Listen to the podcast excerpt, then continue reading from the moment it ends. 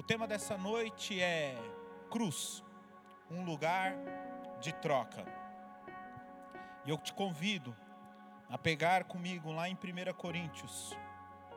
Você vai pegar no capítulo 1, no verso 18, e nós vamos ler até o verso 25. 1 Coríntios 1, 18, 25. Vou procurar ser o mais breve possível, pedir para a liderança que que o culto hoje seja um culto mais rápido, por tudo isso que vem acontecendo. Então fique na sua cadeira, procure não se movimentar tanto, que eu vou tentar ser o mais rápido possível. Então dá uma seguradinha aí, vamos prestar atenção na palavra que diz assim. 1 Coríntios 18, 25. Certamente, a palavra da cruz é loucura para os que se perdem, mas para nós que somos salvos, ela é poder de Deus. Pois está escrito: Destruirei a sabedoria dos sábios e aniquilarei a inteligência dos inteligentes. Aonde está o sábio? Onde está o escriba? Onde está o questionador deste mundo? Não é fato que Deus tornou loucura a sabedoria deste mundo? Visto que na sabedoria de Deus o mundo não conheceu por sua própria sabedoria, Deus achou por bem salvar os que creem por meio da loucura da pregação. Quero repetir esse trecho. Deus achou por bem salvar os que creem por meio da loucura da pregação. Porque os judeus pedem sinais e os gregos buscam sabedoria, mas nós pregamos o Cristo crucificado, escândalo para os judeus e loucura para os gentios. Mas para, se, mas para os que foram chamados, tanto judeus como gregos, Cristo é o poder de Deus, a sabedoria de Deus porque a loucura de Deus é mais sábia do que a sabedoria humana, e a fraqueza de Deus é mais forte do que a força humana. Paulo, quando ele escreve a igreja de Corinto, e nesse trecho especificamente, ele fala de uma mensagem, ele fala de uma pregação, e a mensagem e a pregação a qual Paulo está se referindo aqui é a mensagem da cruz. É a pregação da cruz. Assim como no verso 21, na parte B, diz que Deus achou por bem salvar os que creem por meio da loucura da pregação. E a pregação do que? Da cruz de Cristo, da morte de Cristo. Muitas pessoas têm a cruz como um amuleto, Muitas pessoas têm a cruz como um sinal de sorte. Outras até mesmo acreditam que na cruz há um certo poder. Quando nós vemos a história, na época de Cristo, a cruz era tida como um sinal ou como um símbolo de maldição, criado pelos persas, trago para o ocidente através de Alexandre o Grande, e imposta pelos romanos como a pior forma de condenação. A cruz combina com elementos de vergonha, de dor, de tortura. Elementos esse citado pelo profeta Isaías. O elemento da, da vergonha. Isaías diz em Isaías 53, 3: era desprezado o mais rejeitado entre os homens, homem de dores e que sabe o que é padecer. E como um a quem os homens esconde o rosto era desprezado, e dele não fizeram caso. A cruz, na época de Jesus, era tido como uma punição com elemento de vergonha. Mas como eu disse, não apenas a vergonha, mas também a tortura, mas também a dor. Quando nós continuamos a ler esse mesmo texto de Isaías, no verso 4 e no verso 5, Isaías 53, 4, 5 diz: Mas ele foi transpassado por causa das nossas transgressões, esmagado por causa das nossas iniquidades. O castigo que nos traz a paz estava sobre ele, e pelas suas feridas fomos sarados. Certamente ele tomou sobre si as nossas enfermidades e as nossas dores levou sobre si, e nós o considerávamos como aflito, ferido de Deus e oprimido. Precisamos entender, e a cada culto a qual nós temos aqui titulado como culto de ceia, nós procuramos trazer uma mensagem da cruz, nós procuramos trazer uma mensagem do sacrifício de Cristo, para que isso fique realmente evidenciado e claro na mente de todos os irmãos. Nós precisamos entender que o que tem poder não é a cruz por si só, ou melhor, a cruz não há poder na cruz, mas o que tem poder não é a cruz, mas a obra a qual foi realizada ali na cruz através de Cristo. Essa obra só passa a ter poder quando proclamamos ela, ou quando ela é proclamada através de uma mensagem de uma mensagem bíblica, a qual vai gerar fé no coração das pessoas. Além de trazer entendimento, nós precisamos também trazer uma resposta de fé.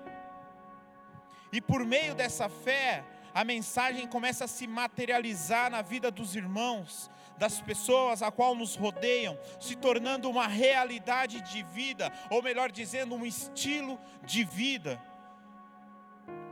Volto a dizer, a cruz por si só não tem poder de mudar a vida de ninguém. A cruz por si só, ela não tem poder de tirar ninguém de uma zona de conforto, mas a mensagem da cruz que é pregada, a mensagem que é dita, a mensagem que é proclamada, essa mensagem sim, ela tem o poder de mudar a vida das pessoas. Quando nós anunciamos a cruz de Cristo, quando nós anunciamos o sacrifício de Cristo, aí sim, pode fazer a devida importância na vida das pessoas. Jesus nos ordena por várias vezes durante os evangelhos a proclamar as boas novas, a pregar sobre o reino de Deus. Pois tudo o que Jesus fez na cruz precisa ser anunciado, tudo o que Cristo fez na cruz precisa ser dito participamos de cultos de ceia, onde ao menos é falado sobre o sacrifício de Cristo. Participamos de culto de ceia, onde só é um mais um culto, ou só faz por fazer. Não se fala, não se prega da cruz, amado. Se não se prega da cruz de Cristo dentro das igrejas, imagina o que se prega lá fora. Sabe por que a cruz não é pregada dentro das igrejas? Porque é um evangelho que confronta, é uma mensagem que nos tira da zona do conforto, é uma mensagem que vem de frente conosco, é como um caminhão desgovernado que passa por cima da gente. Assim é a mensagem da cruz.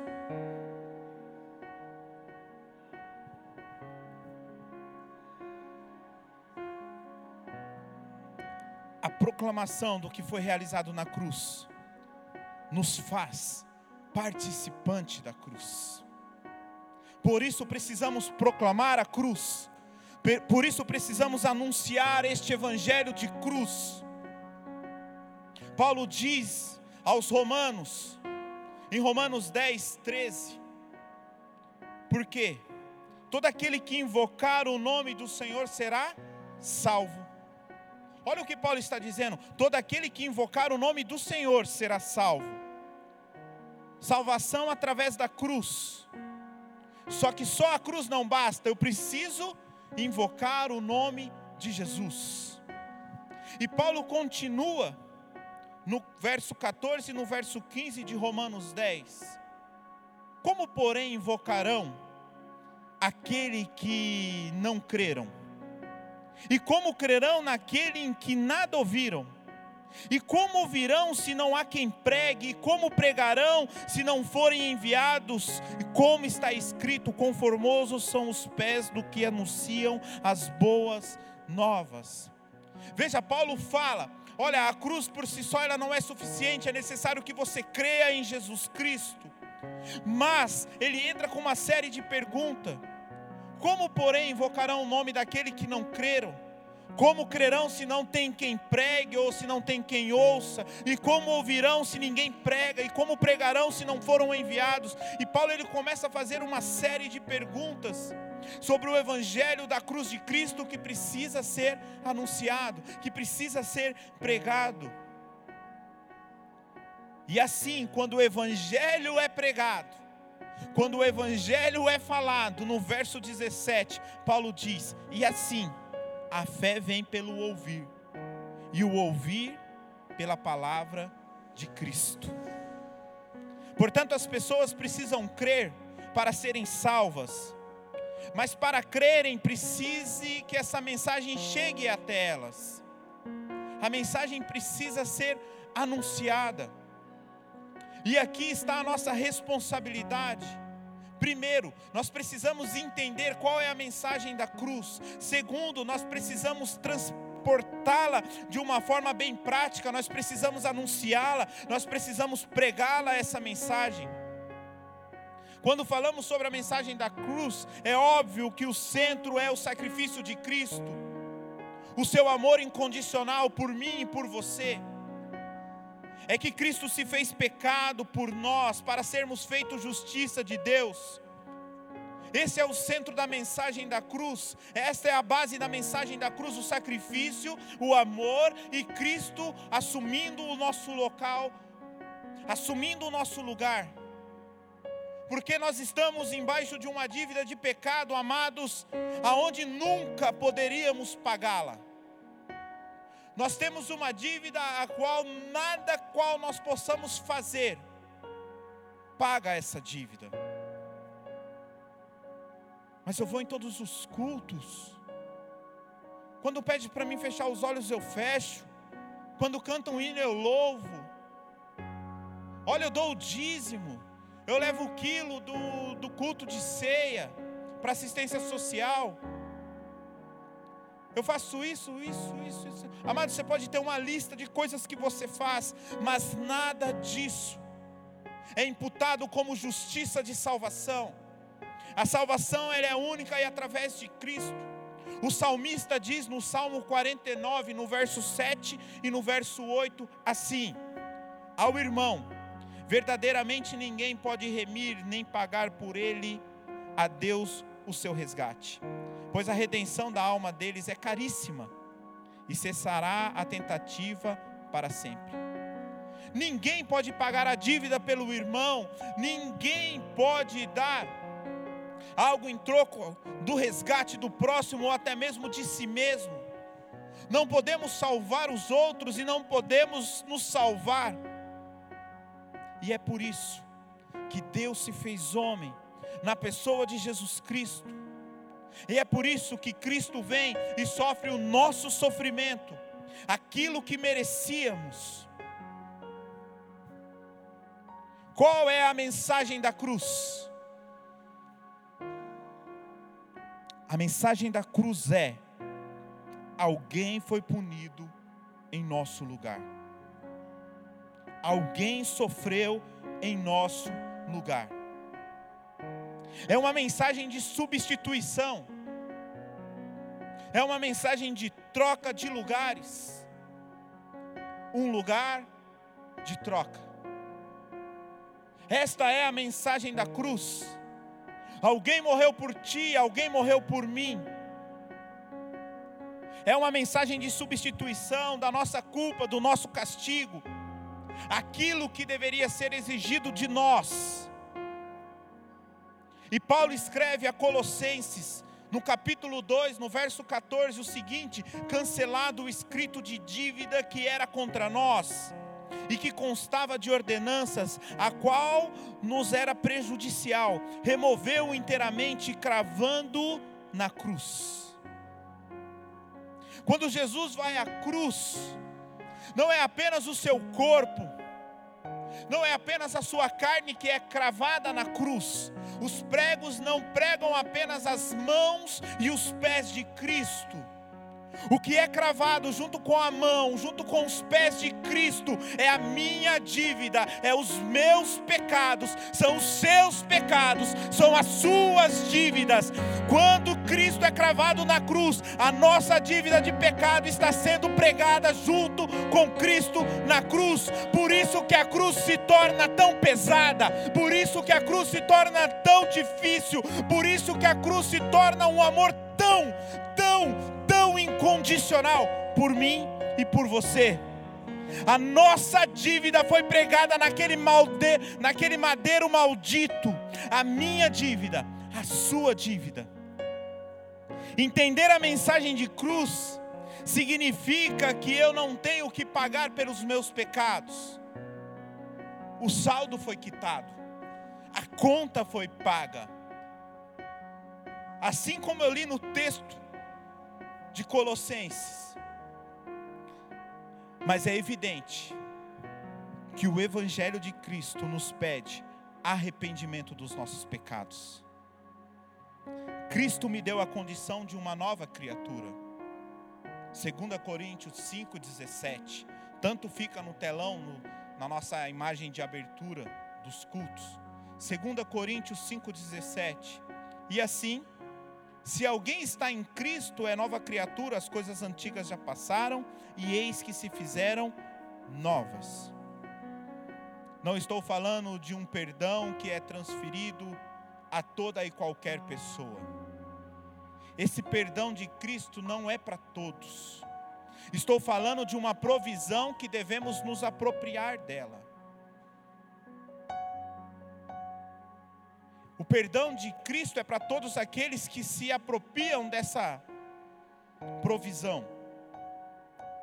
É importante entender a mensagem da cruz. Recebemos a boa nova, aonde gerou fé nos nossos corações, aonde gera esperança. Mas devemos nos apropriar desta mensagem. Devemos retê-la. Jesus claramente nos sinalizou que veio trazer salvação. O que Cristo veio fazer é salvação. Por isso que os judeus ficaram tão decepcionados com a pessoa de Cristo. Porque em Cristo eles enxergavam um libertador político, alguém que colocaria Israel como sendo a, o país número um, ou a nação número um do mundo, a nação mais importante, a nação mais potente, a nação a qual não seria mais subjugada.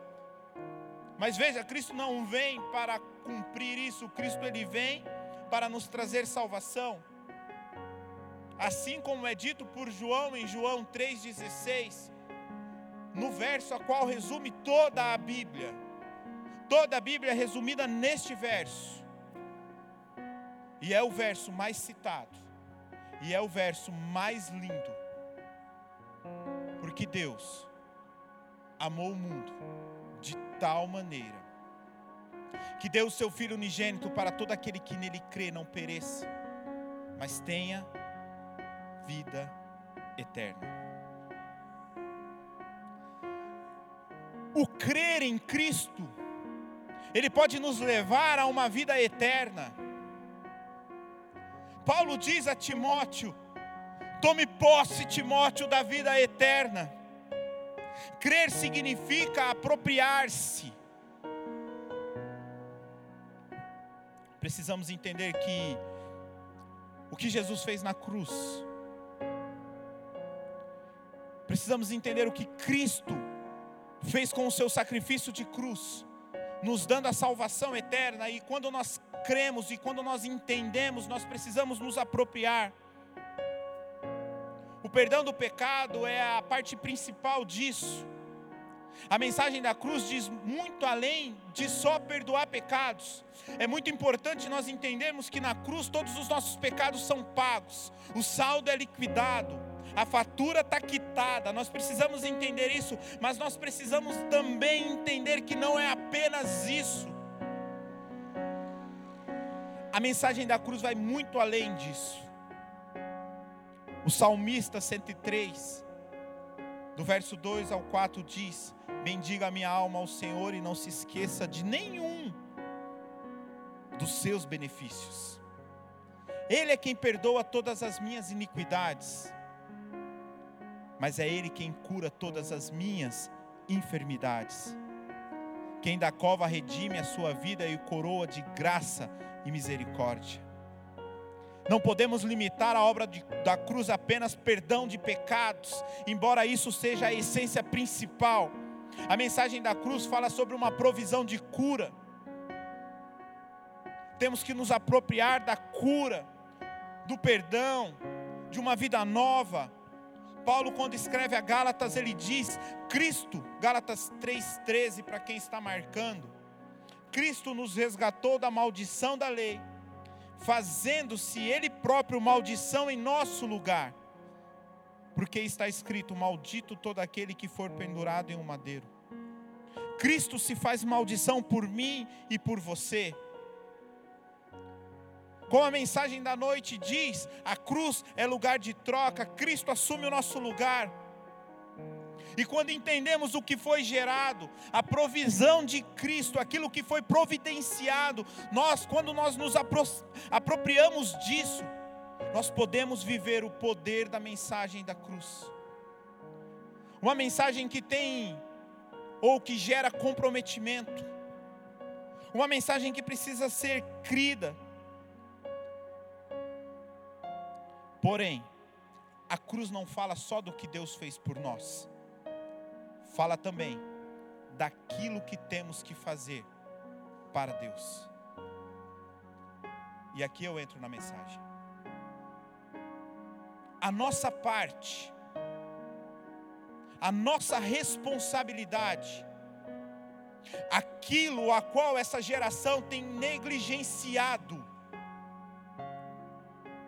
aquilo a qual essa geração tem brincado, brincamos de ser crente, brincamos de ser cantor, brincamos de ser músicos, brincamos de ser pastores, brincamos de ser pregadores, nós brincamos com tantas coisas, nós negligenciamos o que nós temos que fazer de contrapartida com a cruz, porque nós achamos que a cruz só é responsabilidade dele, que a cruz só é para ele. Ei, deixa eu te dizer, quando Cristo carregava a sua cruz, pararam um homem chamado Simão Sirineu e disseram assim: Olha, Simão, pegue a cruz de Cristo e carregue junto com ele. Cristo está dizendo naquilo ali: Cristo não precisava de Simão, Cristo não precisava de nenhum homem para carregar a cruz, mas naquele momento Cristo estava nos dizendo, através do que aconteceu: Ei, vai chegar um momento que eu vou carregar a cruz, mas um certo momento da caminhada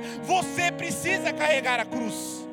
Você precisa levar a cruz, você precisa assumir responsabilidades.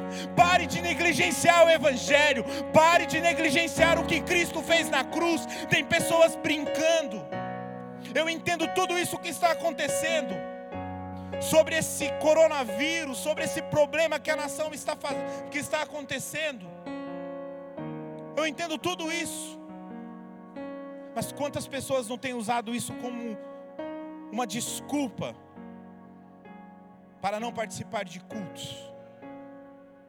O culto é online. Meu celular já desligou. Mas até a hora que eu estava vendo ali, tinha uns 15 assistindo. E dos 15, tinha uns 5 que está aqui. Quer dizer, cadê o resto? Cadê o povo? Paulo diz em Gálatas, Gálatas 5, 24 os que são de Cristo, de Cristo Jesus, crucificaram a carne com as suas paixões e os seus desejos. Quer uma mensagem para o Facebook dessa semana? Para o Instagram? Para o seu status? Então anota aí. A mesma cruz que fala o que Jesus fez por nós, fala o que devemos fazer para Ele a mesma cruz que fala o que Jesus fez por nós, ela também fala o que devemos fazer por Ele. Por exemplo, Paulo em 2 Coríntios 5,14 diz: Pois o amor de Cristo nos domina, porque reconhecemos isto: um morreu por todos, logo todos morreram. A NVI nos traz a tradução de que o amor de Cristo nos constrange. Assim como Cristo morreu por nós, devemos também morrer para nós mesmos. Como assim, Diogo? Eu não entendi. Devemos morrer para o pecado. Meus pecados sendo perdoados não significa que eu vou continuar pecando. A orientação de Jesus sempre foi: vá e não peques mais. Conhecemos a história daquela mulher que é lançada aos pés de Jesus, conhecida na Bíblia como a mulher adúltera. E é tão lindo o que Cristo faz por ela, porque antes mesmo dela pedir perdão, Cristo a perdoa. Mas ele dá uma recomendação: vá e não peques mais. A mensagem da cruz fala de perdão, mas também fala de renúncia após esse perdão. Devemos frear as nossas paixões da carne, devemos frear as nossas inclinações ao pecado e honrar aquilo que Cristo fez na cruz por mim e por você. Recebemos a graça do perdão e recebemos também, junto com essa graça, o empoderamento para resistirmos ao pecado. E nós precisamos corresponder com Cristo. Paulo fala aos Gálatas: Estou crucificado com Cristo. Paulo está dizendo assim: a cruz é uma troca de lugares. O que Cristo faz na cruz? Cristo se expõe na cruz. Eu iniciei dizendo que era uma das formas a qual os romanos usavam como uma condenação, um castigo vergonhoso. Cristo ele se expõe na cruz.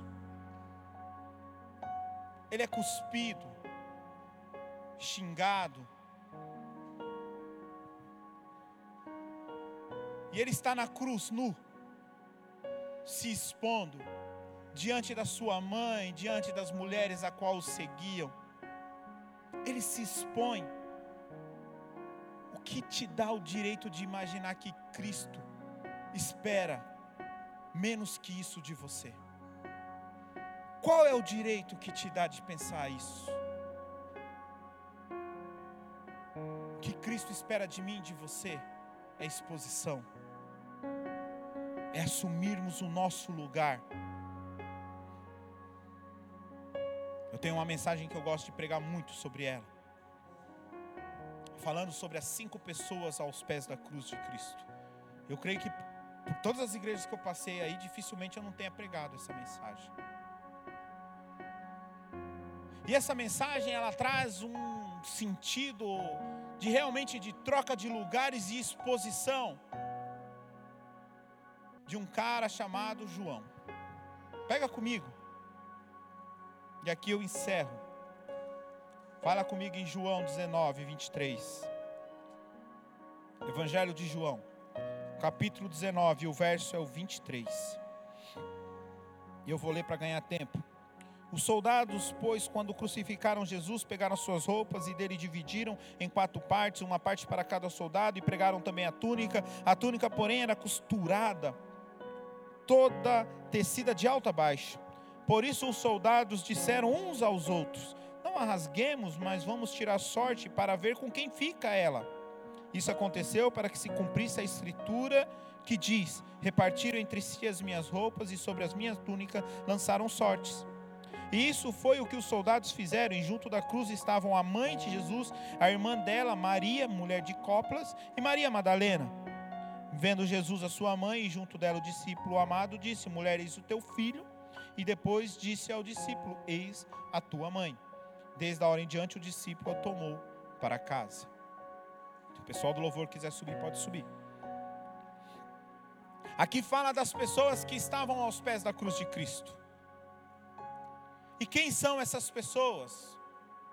O texto começa nos trazendo as, os soldados. E os soldados estão completamente indiferentes com a mensagem que está sendo pregada o maior avivamento sendo gerado, que é Cristo morrendo por mim e por você, E os soldados estão completamente indiferentes com aquilo que está acontecendo com Cristo. Os soldados estão preocupados com quem vão ficar a roupa de Cristo. Com que você está preocupado essa noite? Qual é a sua preocupação? Porque nós pregamos aqui e nós vemos pessoas sedentas pela palavra, mas também vemos pessoas indiferentes com o que está sendo ministrado. Conversam o tempo todo, olham o celular constantemente. Assim são como os soldados naquele dia, indiferentes com a mensagem pregada. Havia também na, na cruz Maria, mãe de Tiago e João, aquela que em Mateus 20, 20, ela chega para Jesus e pede um lugar para os teus filhos. E quando Cristo está falando do reino dele, ela chega para Cristo e fala assim: Olha, quando o Senhor assumir o seu trono, Coloque um à direita e coloque o outro à esquerda. E Cristo olha para aquela mulher e fala: mulher, podem beber do cálice a qual eu irei beber. E Maria não entende o que Cristo está dizendo, e Cristo permite que ela esteja aos pés da cruz, para que lá, aos pés da cruz de Cristo, ela possa entender qual é o cálice. Um ladrão crucificado à sua direita e o outro crucificado à sua esquerda. Havia também no pé da cruz de Cristo Maria Madalena. E aqui eu quero dizer algo: testemunho é muito legal, testemunho é muito bacana, mas testemunho não é base ministerial. Ah, eu matava, eu roubava, eu fazia, eu acontecia. E agora eu canto, e agora eu quero o altar, agora eu quero pregar. Peraí. Então quer dizer que para mim ter o altar, para mim poder pregar, para mim poder anunciar, eu preciso ir lá fora, bagunçar tudo, para depois voltar para a igreja. Maria Madalena está ali desesperada aos pés da cruz de Cristo, não sabendo o que vai acontecer com o seu Salvador. Havia também Maria, uma mulher paciente, mãe de Jesus. E aqui dá só uma mensagem, falar só de Maria quanto essa mulher foi paciente. Mas junto havia também João, o único discípulo que se expôs até a cruz. E Jesus olha para João e fala: João, eis aí a tua mãe, mãe, eis aí o teu filho. O que Cristo está dizendo para João? João, assume o meu lugar na terra, que eu vou assumir o seu lugar aqui na cruz. Eu vou pagar os seus pecados. Assume o seu lugar. Veja, amados, Jesus não fala com os indiferentes. Jesus não fala com os facilitadores. Jesus não fala nem ao menos com aquele que tem um testemunho muito bonito. Nem com sua mãe Cristo fala. Mas ele fala com aquele que se expôs. Enquanto Judas se enforca, Pedro nega e os outros fogem, João, ele se expõe até a cruz de Cristo. A cruz é exposição, a cruz é entrega. Só que a exposição e a entrega de Cristo já foi feita dois mil anos atrás. A mensagem dessa noite não é para falar assim, Cristo se expõe de novo por mim, não é necessário, mas a mensagem dessa noite é: se expõe por Cristo, assume o seu lugar. Chegou a hora, chegou a hora do Diogo se expor mais, chegou a hora do Diogo se entregar mais.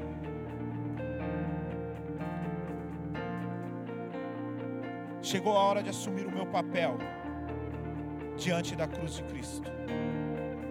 Pois Cristo cumpriu o seu papel com excelência. Fique de pé, vamos orar. Eu te convido a fechar os seus olhos.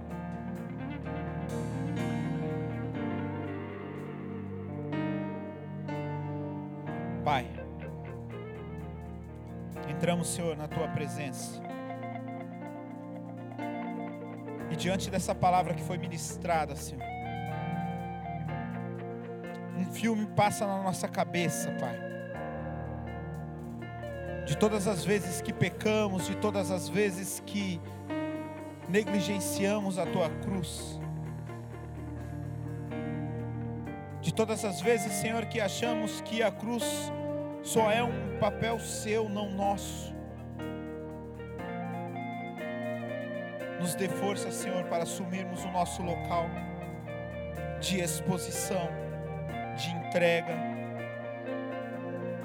Nos ajude, Senhor, a levar o Evangelho da cruz, a pregá-lo, mas não só com palavras, Senhor, como um sino que tine, não. Nós queremos pregá-la, Deus, com as nossas vidas, com o nosso testemunho vivo e não pregá-la, Senhor Jesus, em países longes, em nações, não, Pai. Nos ensina primeiramente a pregar a tua mensagem dentro dos nossos lares, dentro das nossas casas, na nossa vizinhança, no colégio a qual nós estudamos, na fábrica a qual nós trabalhamos. Deus, as pessoas precisam saber que nós te servimos, que nós nos expomos por ti, mas isso, Senhor, só é através da exposição. Então nos ajude, Senhor, a nos expor expor pela tua mensagem. Nós te pedimos, Pai, e te agradecemos em nome de Jesus.